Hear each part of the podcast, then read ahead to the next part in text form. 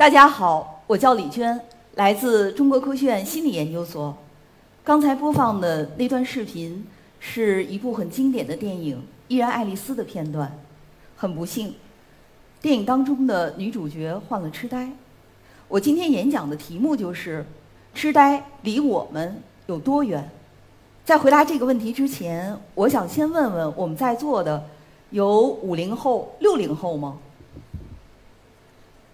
看起来很少，所以痴呆好像离我们大家还很远。呃，我还想再问一个问题：我们大家希望自己能活到多少岁？大家可以稍微大声的回应一下。我都听到一百岁，非常好。大多数人都对健康长寿有一个非常美好的期待。呃，我估计咱们在座的大概有五百人吧。呃，我们设想，如果我们都能活到六十岁，不出意外应该没有问题。到六十岁的时候，咱们当中可能有二十个人就痴呆了。大家知道咱们现在人均寿命是多少岁吗？OK，七十到八十，没错。更准确的说是七十六点三岁。所以，如果我们大家都能够活到平均寿命七十六七岁的时候，那么，我们当中患痴呆的人数就翻番了，变成四十个人。呃，我看我们在座的各位都蛮健康的，精神状态也不错，所以很可能咱们能活到八十五岁。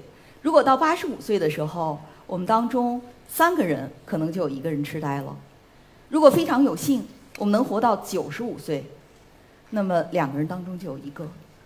所以，如果大家活得足够长，那么最终的结局可能。只有一个，我们大家殊路同归。这听起来是不是很可怕？的确是这样的。尤其呢，我们国家进入进入一个快速老龄化的时期。我们国家六十岁以上的老年人已经超过了两个亿，二点三亿，占到我们总人口的百分之十六点七。在全球范围内来看，百分之二十二的老年人都在咱们国家。那么，根据现在研究报告的痴呆的患病率，再加上咱们国家痴呆漏诊率高达百分之七十三，这样估算起来，咱们国家患老年痴呆的人已经超过了一千万，每十二秒钟就有一个新增的病例。痴呆一年造成的疾病负担将近四千亿人民币，这是一个什么概念呢？就是全球 GDP 排名在第七十位的国家肯尼亚。一年的全年的 GDP。那么回过头来看一看，到底什么是阿尔兹海默症或者老年期痴呆？那是在一九零六年呃十一月份的一个科学会议上，有一位德国的医生叫阿勒斯·阿尔兹海默，他报告了一个特殊的病例。这个老妇人呢是由家人带着来就诊的，是一九零一年的时候，那时候这个老妇人已经记忆力严重的下降。跟别人交流非常困难，而且呢，她毫无缘故的怀疑丈夫不忠。在几后呃随后的几年，她的病情急剧的恶化。在一九零六年春天的时候，她就因为肺炎和褥疮引发的重度感染而去世了。阿尔兹海默医生原来从来没有见过这么奇怪的病例，所以呢，他在征得了这个病人的家属同意之后，对这个老妇人做了尸体解剖。他发现这个老妇人大脑，尤其是大脑皮层严重的萎缩了。我们知道，大脑皮层是管我们的记忆、语言、思维的。而且呢，在显微镜下，医生就看到他的大脑内有大量的坏死的神经细胞，还有很多异常的蛋白的沉积。后来呢，人们就为了纪念这位德国医生，就把这种疾病呢叫做 Alzheimer disease，就是我们说的阿尔兹海默症。从这张图上呢，我们可以看到右边都是痴呆的患者的，我们可以看一下，在这个痴呆患者的神经细胞的外部，我们可以看到那些黑色的，就是所谓的 plaques，那是脑内的老年斑。当然，它不同于我们平时说的在老年人手上或者脸上的老年斑，是脑内的老年斑。那么，在神经细胞内部还有神经纤维的缠结，就是所谓那些 tangles。那么这些就导致了。神经细胞大量的死亡，细胞跟细胞之间的突触联系的减少，导致了皮层的萎缩。我们可以看到，在右边是患者的大脑，在左边呢是一个正常的老年人的大脑。那么这些就会导致我们的记忆力、我们的其他的认知功能逐渐的下降，也会影响到情绪、性格，最终呢严重的影响到日常生活功能。现在痴呆已经是影响到老年人健康的四大杀手之一。那么其实痴呆也不都是我们说的退行性的老年期痴呆、阿尔兹海默症，还有大概将近百分之二十是血管性痴呆。顾名思义呢，血管性痴呆就是因为血管性问题导致的痴呆。研究还发现，大概有百分之十四的患者其实呢是既有神经退行性的 Alzheimer disease，同时呢还有这种血管性导致的痴呆是共病的。另外还有大概百分之十的其他类型的痴呆。呃，这是一位美国的画家，叫威廉姆·尤特莫恩，他呢在自己被诊断为痴呆之后。坚持五年给自己自画像，是从一九九六年到两千年。那么第一幅是一九六七年，他健康年轻的时候。他的这个自画像，非常形象地描绘了他的大脑被这种疾病逐渐蚕食的过程。我们可以看到，这个画中的细节越来越少，画风越来越抽象，到最后，大家可能都看不出来这是一个人的面孔了。而且在这个过程当中，大家可能也能感受到画家的那种恐惧、那种悲伤，是个非常令人心碎的过程。那么这四个人大家可能都不陌生，尤其是最上面两个。第一排最左边呢是美国第四十任总统里根先生，在咱们这个既靠实力又靠脸说话的社会，里根先生无疑是两项都具备了。那么第二个呢是英国首相。呃，铁娘子撒切尔夫人。第三位呢，是一位华人科学家，被誉为“光纤之父”的诺贝尔奖物理学得主高锟先生。《百年孤独》估计大家都知道。那么第四位呢，就是这个书的作者马尔克斯先生，他也是诺贝尔文学奖得主。那么，所以有人就问我，不止一次的问我说：“这些名人为什么也痴呆了？是不是因为？”他们工作太努力，用脑过度，导致他们神经细胞大量死亡，而痴呆了。大家觉得有可能吗？OK，这个显然我们在座的很有科学 sense。呃，答案是肯定的，No。尽管我不确切的知道他们为什么痴呆，但是我可以肯定的知道，他们不是因为用脑过度导致他们大脑细胞凋亡，然后痴呆的。有可能是，比如他们工作太努力，呃，他们精神压力太大，他们睡不好觉，吃不好饭，从而引发了一些心脑血管疾病，进而呢诱发的痴呆。据说呢，这个撒切尔夫人其实就是因为多次中风之后而诱发了血管性的痴呆。那么，其实研究发现，那些低受教育程度的，有一些不良的生活习惯，比如说长期久坐，比如过食，就是吃得过饱。呃，这样不良生活习惯，或者呢有严重脑外伤史的，或者呢长期暴露在有害环境当中的，或者是吸烟的，这些人其实是更容易患痴呆的。另外呢，痴呆就像和很多疾病一样，跟遗传是有关系的。呃，说到和遗传的关系呢，我们可能就要区分一下两种痴呆，一种呢是早发性的痴呆，一种呢我们叫晚发性的，也就是老年期痴呆。早发性痴呆呢，顾名思义，就是通常呢在进入老年期之前就已经痴呆了。目前呢，这种早发性的痴呆是有致病基因的，就是你携带这个基因，那么你通常就会在进入老年期之前就痴呆了。目前呢，有 APP、PS1、PS2 这三个致病基因。大家可能想，那我要不要去测测序，看看我是不是带有这种致病基因？其实也大可不必。如果呢，你的家族当中有比较多的人患痴呆，而且更重要的是呢，是在这个进入老年期之前就痴呆了，那么很有可能家族当中就有这种致病基因的遗传。那么对于晚发性的痴呆，就是到老年期之后再患的痴呆，是没有致病基因的，不是说你携带哪个基因，你到了进入老年期六十岁之后就一定要痴呆。但是呢，有风险基因，你携带这个基因，那么到老年期之后呢，你患痴呆的可能性会更高。目前可能最为公认的就是载脂蛋白 E（ApoE） 基因。那么到这儿，大家可能就感兴趣，那我要是得了痴呆，怎么治的问题？怎么治呢？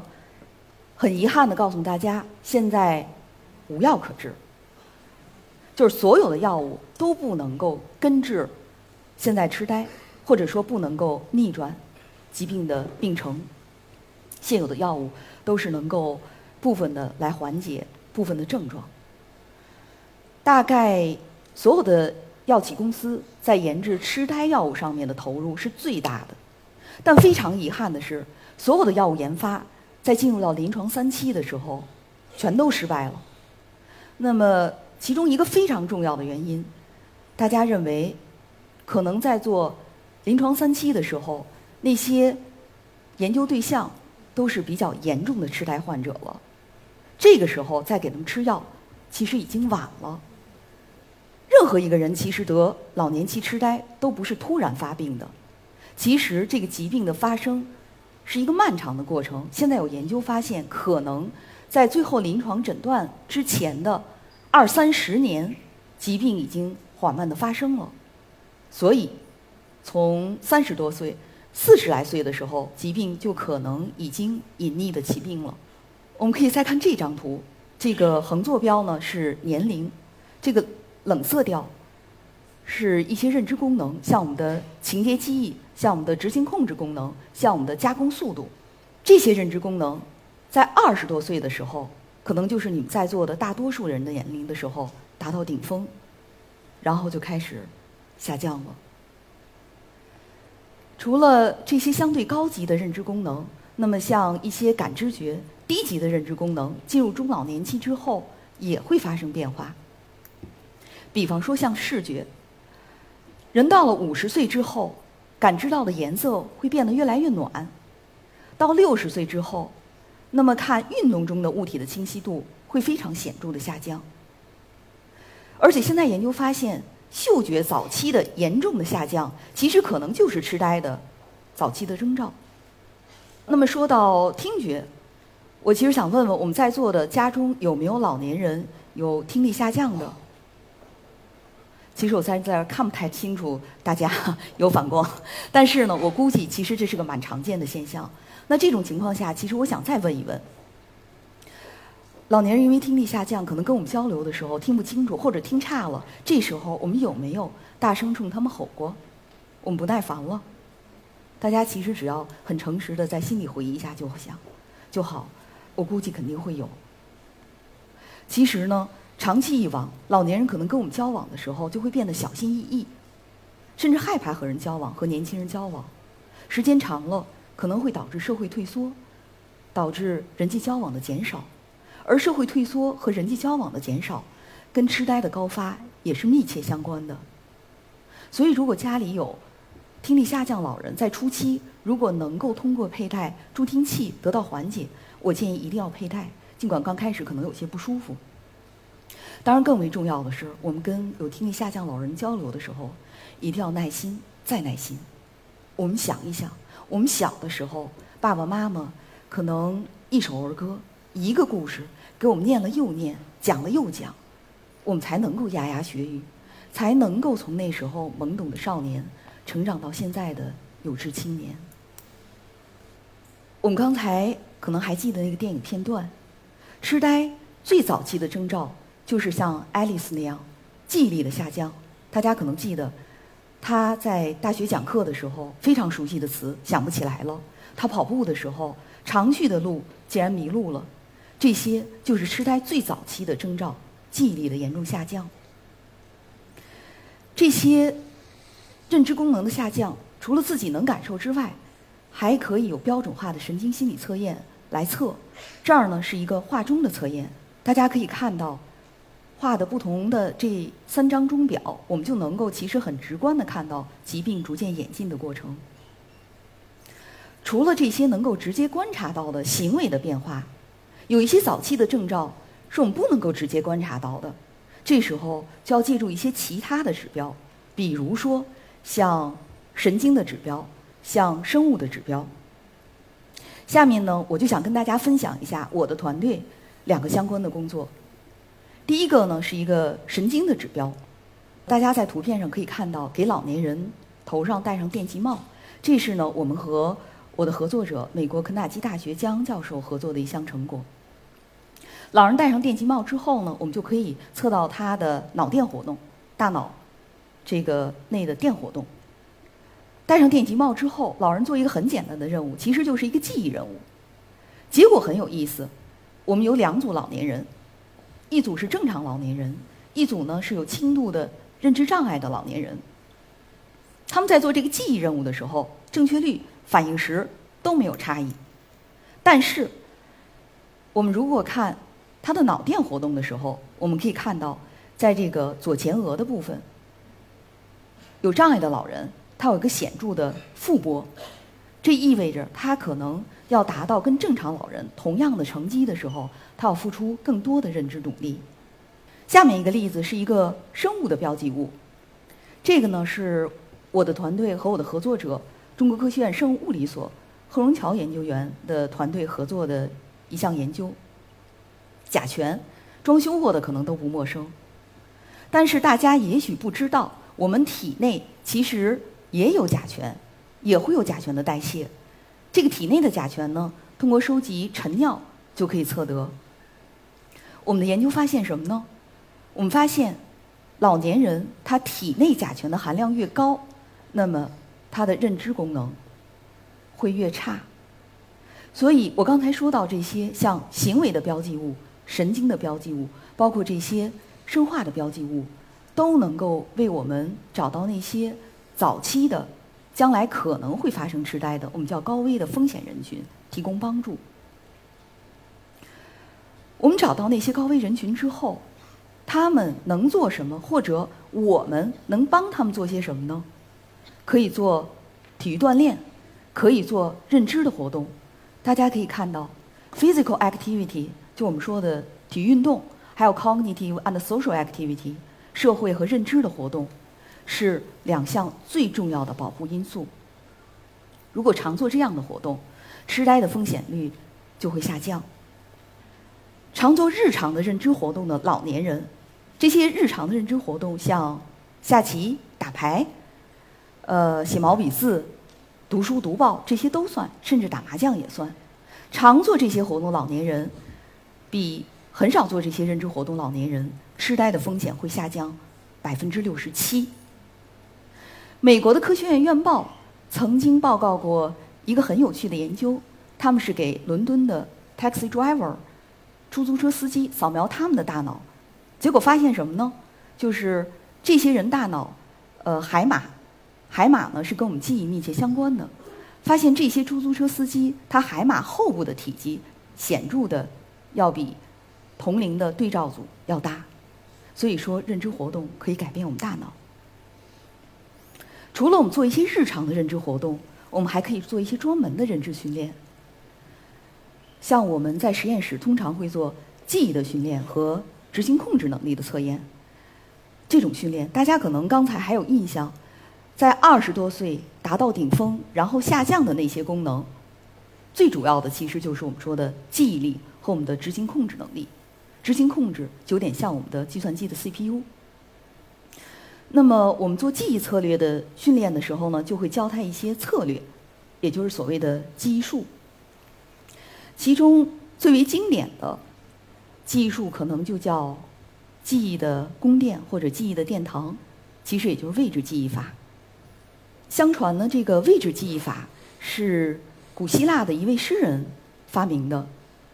这位古希腊的诗人呢，相传应该是在公元前四百四十七年的时候，他去参加一个盛大的宴会，突然呢，有两个年轻人来找他，在宴会厅外，他就出去了。结果他到外面之后，年轻人不见了踪影。宴会厅的屋顶塌了，所有的人，里面的人都砸死了，血肉模糊，没有办法分辨谁是谁了。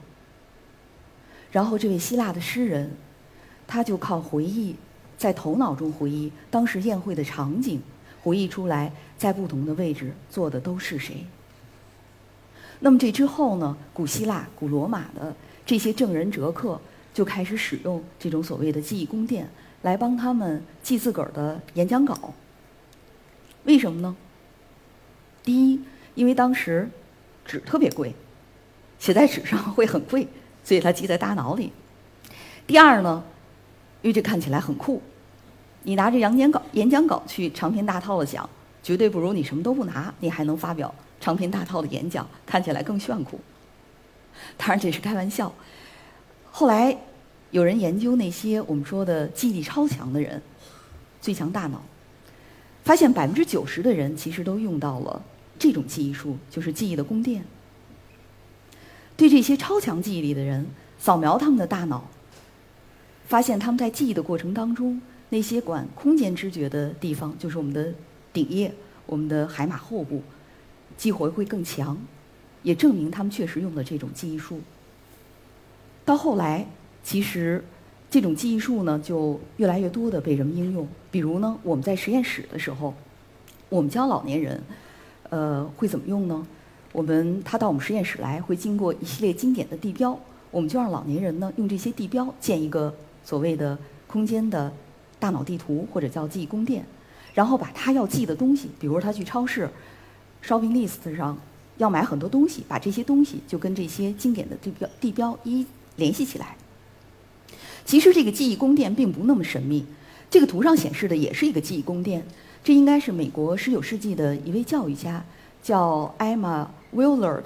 他设计的一个记忆宫殿，他设计这个记忆宫殿呢，当时为了教学生历史知识。个记忆宫殿，我们说呢，其实可大可小，可以是真实的，也可以是你想象出来的。但只要你对它足够熟悉，而且它是井然有序的，那就可以作为记忆宫殿。再分享一个小的记忆术，就是如何记面孔和人名。因为老年人经常是见到这个人，哦，这人我认识，他叫什么，我就是想不起来了。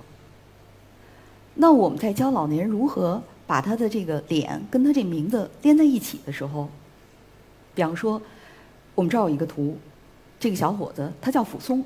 第一步呢，就是通过谐音把他这个名字跟具体的食物建立联系。比方说傅松，我们就可以想一个小松鼠。拿着一个大斧头，这样子呢，就把它的名字跟具体食物连在一起了。那么第二步，我们找他脸上最突出的一个面部特征，大家觉得什么？对，眉毛。那么第三步是什么呢？就把刚才那个食物跟这个面部特征连在一起。比如我们想一个小松鼠拿着大斧头上去把它那个眉毛都剃掉。这样一想之后呢，下一次你见到它，你肯定记得哦，它叫傅松。其实所有的记忆术的最关键，就是我们创造越奇特的联想，记忆力会是越深刻的。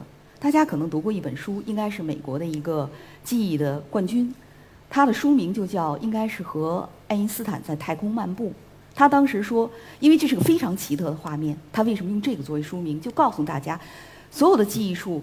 可能最独特的一点是，越奇特越容易记住。分享了两个简单的记忆术，呃，我们还可以尝试一下。刚才说呢，还有一个功能叫执行控制能力。我们可以做一个训练执行控制能力的小游戏，很简单。我待会儿会在屏幕上出现数字，一个一个一个的出现，请大家记住什么呢？就记住最后的四个数字，比如说。一、二、三、四，那最后四个数字是什么呢？一二三四，可能我那记忆术讲的太炫了，把大家都吓住了。这个任务很简单，就是一二三四。如果再出现六，那最后四个数字是什么呢？对，如果八呢？非常好。那么下面我们尝试一下，我在屏幕上会。一个数字一个数字的呈现，大家任务就是记住最后四个数字。我们现在开始。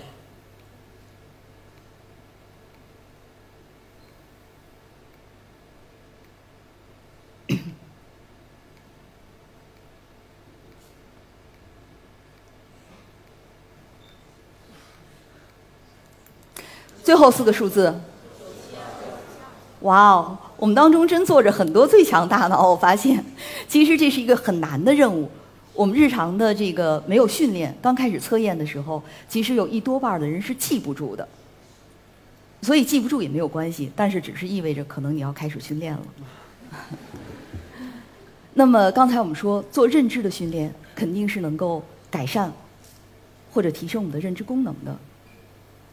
除了认知的训练之外，体育的锻炼，我们知道运动的好处多多，可以让我们变得更年轻、更强壮。比方我们经常做运动，那可能到七十岁的时候，你看起来就像右张右边这张图；否则，到七十岁的时候，你也可能就坐在左边了。但是我们可能不知道，运动还能改变我们的大脑。大家可能还记得海马这个结构，我刚才提到过，它跟我们的记忆力是密切、最密切相关的结构。进入到老年期之后，我们的海马会以每年百分之一到百分之二的这个速率下降。有研究呢，对老年人让他做这种有氧的快走，一年之后，结果发现什么呢？做有氧快走的老年人，他的海马不仅没有萎缩，而且还增长了百分之二。所以我们说，运动不仅仅能够强健我们的肌肉，其实还能够强健我们的大脑。太极拳是非常有我们东方文化的瑰宝之一。那我的同事，中国科学院心理研究所的魏高霞博士团队就发现，长期打太极拳的老年人。他大脑的某些区域，这些高亮的区域的皮层厚度就会显著的增加。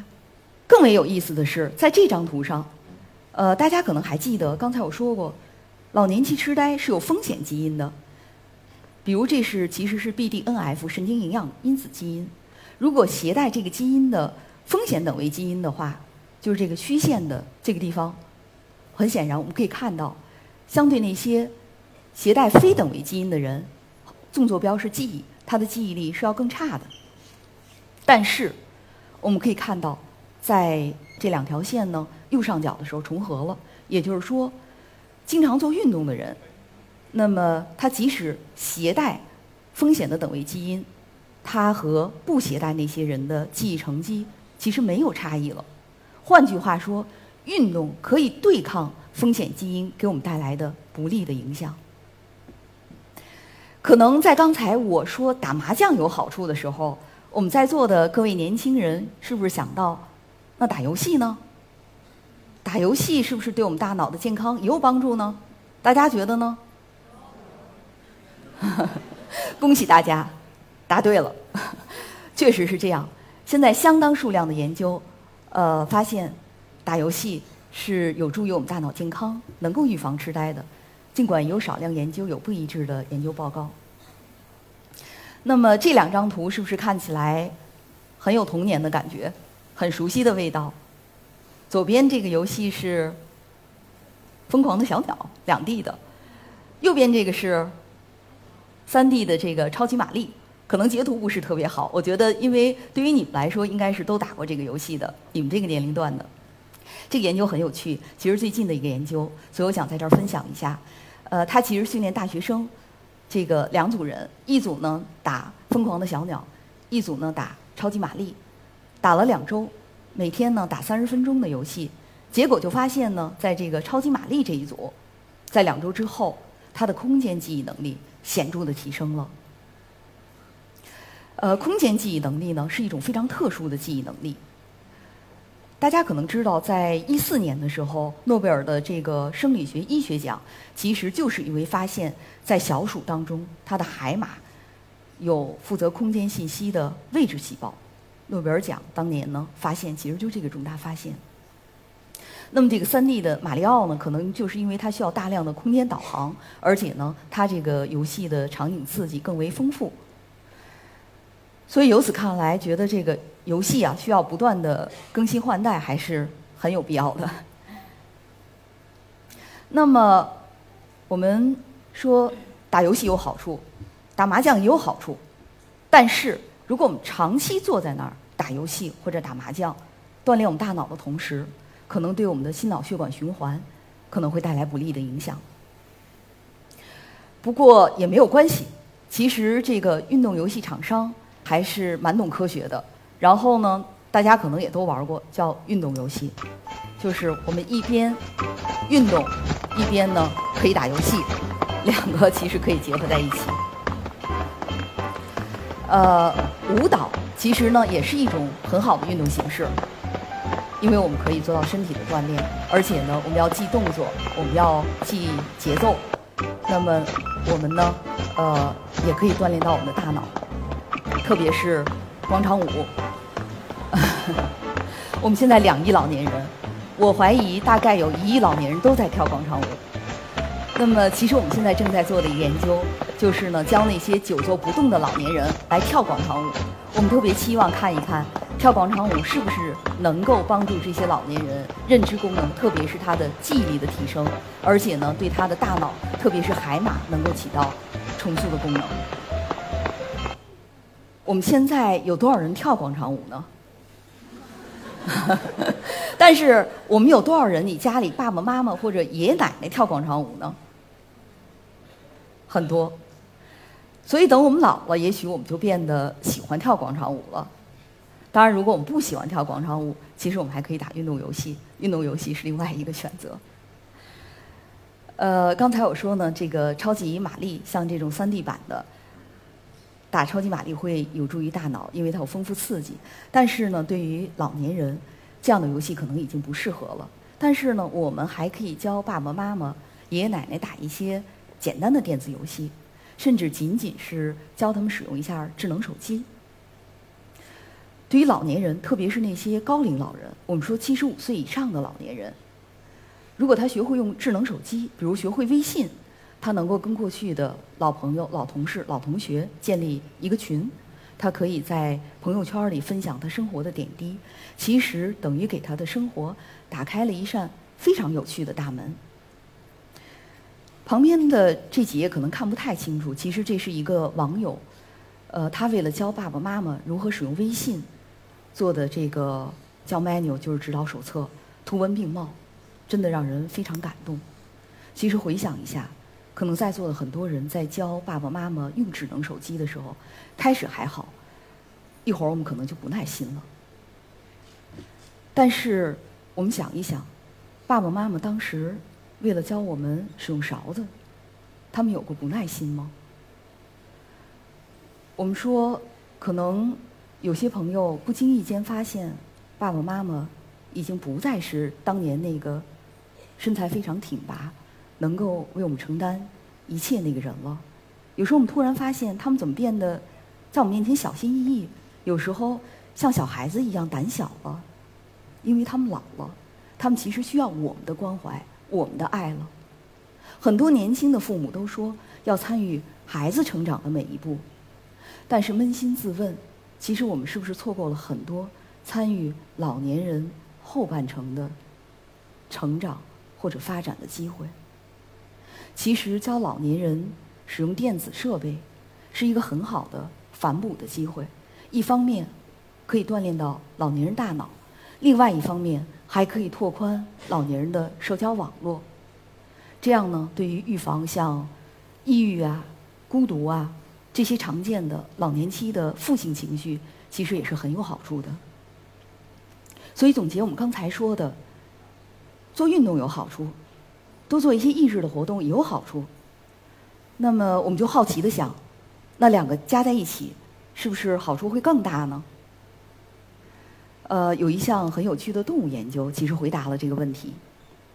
我们可以看到，在这张图上，左边呢是四种饲养条件，最上面那个就是普通的饲养条件，这个动物其实老鼠，可能看不太清楚。然后第二个条件呢，其实是在通常饲养条件里放了很多玩具。老鼠可以在里面玩耍，我们叫丰富的刺激环境。那么第三个条件呢，还有个大滚轮，老鼠还可以在里面跑动，可以运动。那么最后一个就是综合在一起，既有玩具又有大滚轮。结果呢，我们发现在右边，右边呢其实是海马当中的一个亚结构，叫齿状回，它在海马比较靠后的一个部位。其实海马就没有多大。我们左侧、右侧海马，海马大概有五六个立方厘米那么大，就是单侧的海马。那么这个结构呢，其实在海马的后部齿状回，齿状回当中的那个红色的点，那是新生的神经细胞。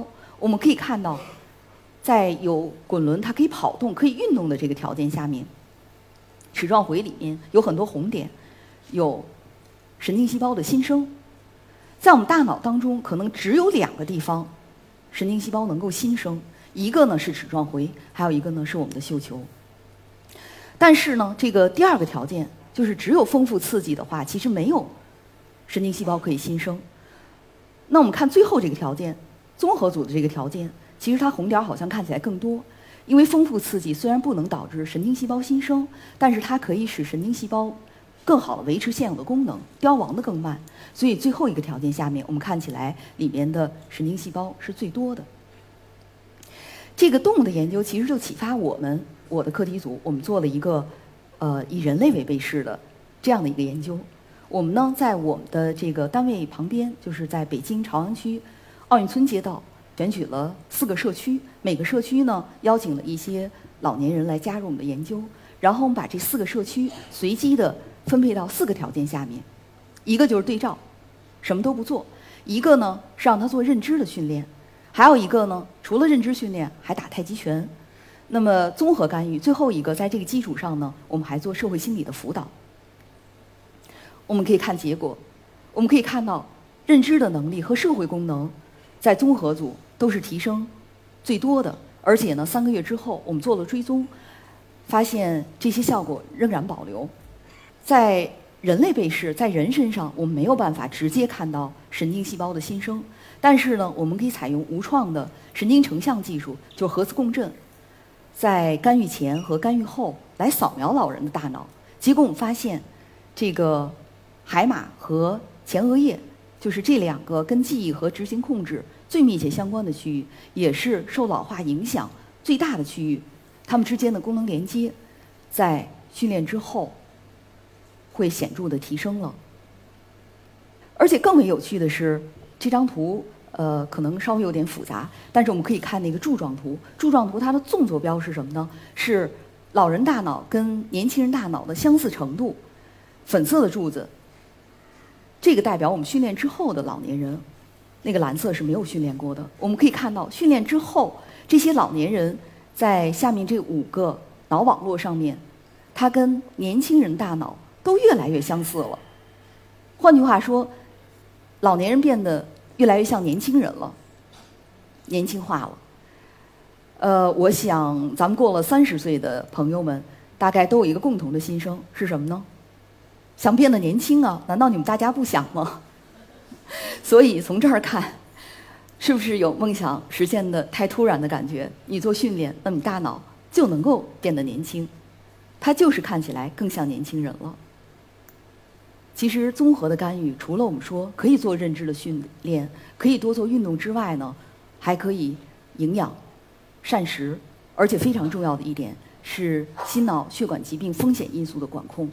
目前在这个领域研究的前沿和热点，就是把这些风险的因素和保护的因素都考虑进来，做综合的干预。目前呢，在全球范围内，样本量最大。报告了阳性结果的这样的研究计划呢，应该就是 Finger 研究计划了。它其实是芬兰预防痴呆项目的一个简称。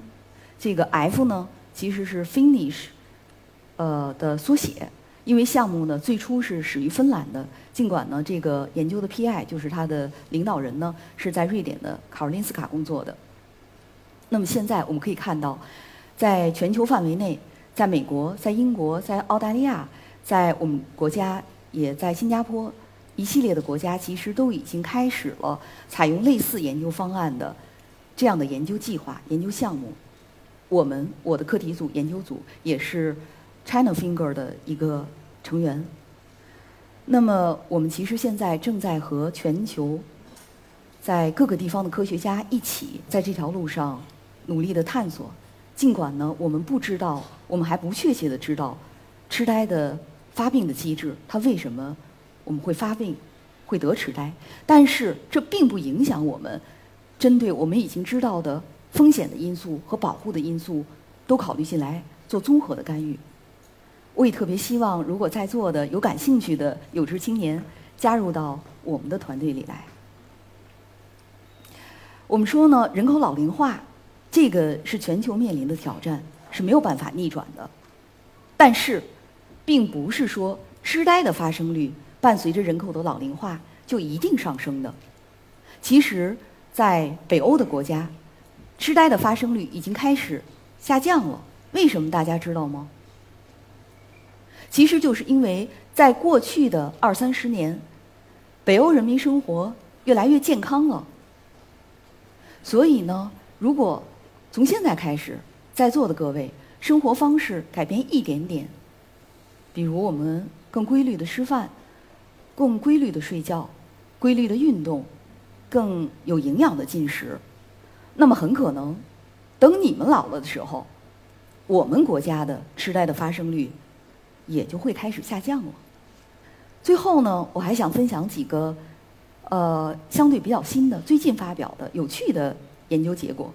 第一个左上图呢，这是麻省理工的一个研究团队，他们研制了一种功能饮料，可以营养呢这个神经突触。第二项研究呢，他就发现补充益生菌，其实有助于缓解一些认知损伤的症状。第三个研究呢，其实也是这个麻省理工的另外一个研究团队，他们发现呢，就是照。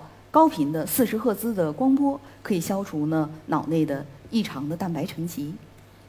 第四个是说呢，给我们的这个大脑直接呢做磁刺激，呃，这个刺激是经颅的，可以进入到我们脑内，也可以缓解痴呆的症状。这些是不是听起来都挺有意思的？